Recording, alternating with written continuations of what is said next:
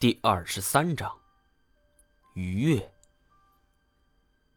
第一眼见到他的时候，首先印象就是帅，难得一见的丰神俊秀，目如朗星，眉似山黛。都说四川出美女，看来也出帅哥呀。二三十岁的年纪，眼神里却透着一种绝对的成熟。没等我们发问，他首先开口。自我介绍一下，我姓于，于。姓好，名也好，但是我却一点也开心不起来。不料我身旁崔中原一听这个名字，身子抖了一下，随后苦笑着：“哼，难怪你敢在酒吧这种地方动手呢，栽在你手里，我也不冤枉。”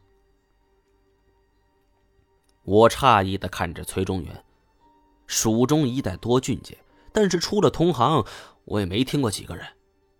于是将询问的目光看向了崔中原。崔中元悄悄的：“光二代，老爹牛逼。”我点点头。那咱们就谈谈生意吧。这位张一毛，你也知道，这次人家出技术，价格我们也已经谈的七七八八了。既然于公子要入一股，我看我们得重新谈了。于越笑了一下，他对于崔中原这番说法很是满意，然后看着我：“别看我，听你们安排。五五开，我要五成。”妈的，真是狮子大开口。虽然于中原出于对于这于越的忌惮，主动做出让步。但没想到他一开口，竟然要五成。于公子，生意上的事情，您可能不大明白，生意不是这么谈的。以崔中原的身份和地位，很难想象他会如此说话。于越得意的点了一支烟。我的规矩就是这么谈，怎么，崔总有意见吗？崔中原不敢说话，向我递了一个眼神。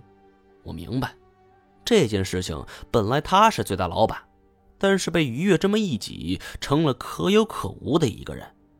因为我本身是出技术的，必不可少，所以不过一个小时时间，这崔中原在寻龙队伍中一下成了边牧角色。以他的名望和地位，目前还无法与于越抗衡。所以只好向我求救。我清了清嗓子，怎么听于公子的语气是要我和崔总分这五成？那您看我拿多少合适呢？于越笑了一下，嘴角扬起，像是战场的绝对胜利者。那就是你们两个的事情，我只要五成。这是我有史以来见过最不要脸的一个人，还只要五成。但是面对这种既嚣张、权势又大之人，我也没什么办法，只好摇头苦笑。我看了一眼崔中原，他的脸上露出了一种难以名状的表情，既是气愤又很无奈。到最后，崔中原点了点头，很用力。不必细说，他一定下了很大决心。他有的。于越都有，而且比他多得多。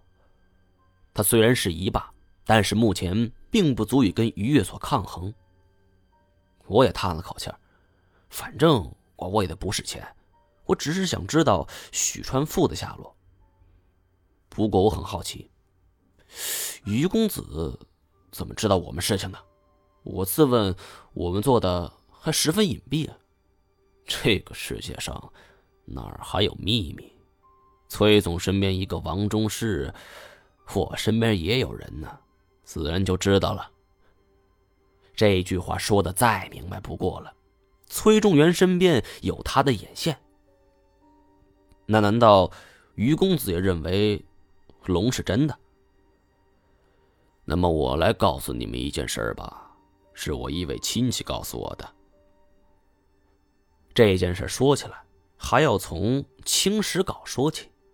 据记载，在咸丰十年三月二十二日，湖州有龙，狂风骤雨，波母覆舟。其实，按照我们如今的角度来看，这也不过就是夏季台风。但是，有关这湖州龙的出现的记载，不仅仅是官方的这一句话。在湖州当地，有一个制作毛笔的世家，这家人姓罗。因为是世家传承，所以祖上留下来许多笔记。其中既有家族手艺的规矩和流程，更有一些杂文广集。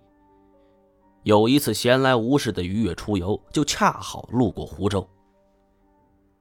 湖州的善莲湖天下驰名，因为这老爹平时最喜欢到处题字，所以这于越也打算买几支善莲湖笔。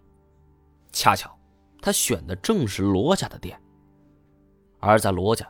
他看到那本名为《祖师见闻》的书，其中就有如此一段记载：咸丰十年三月二十二日，天地昏暗，日月无光，湖水上涨，文成公被困于舟中，霎时狂风骤雨，眼前之景机不可见。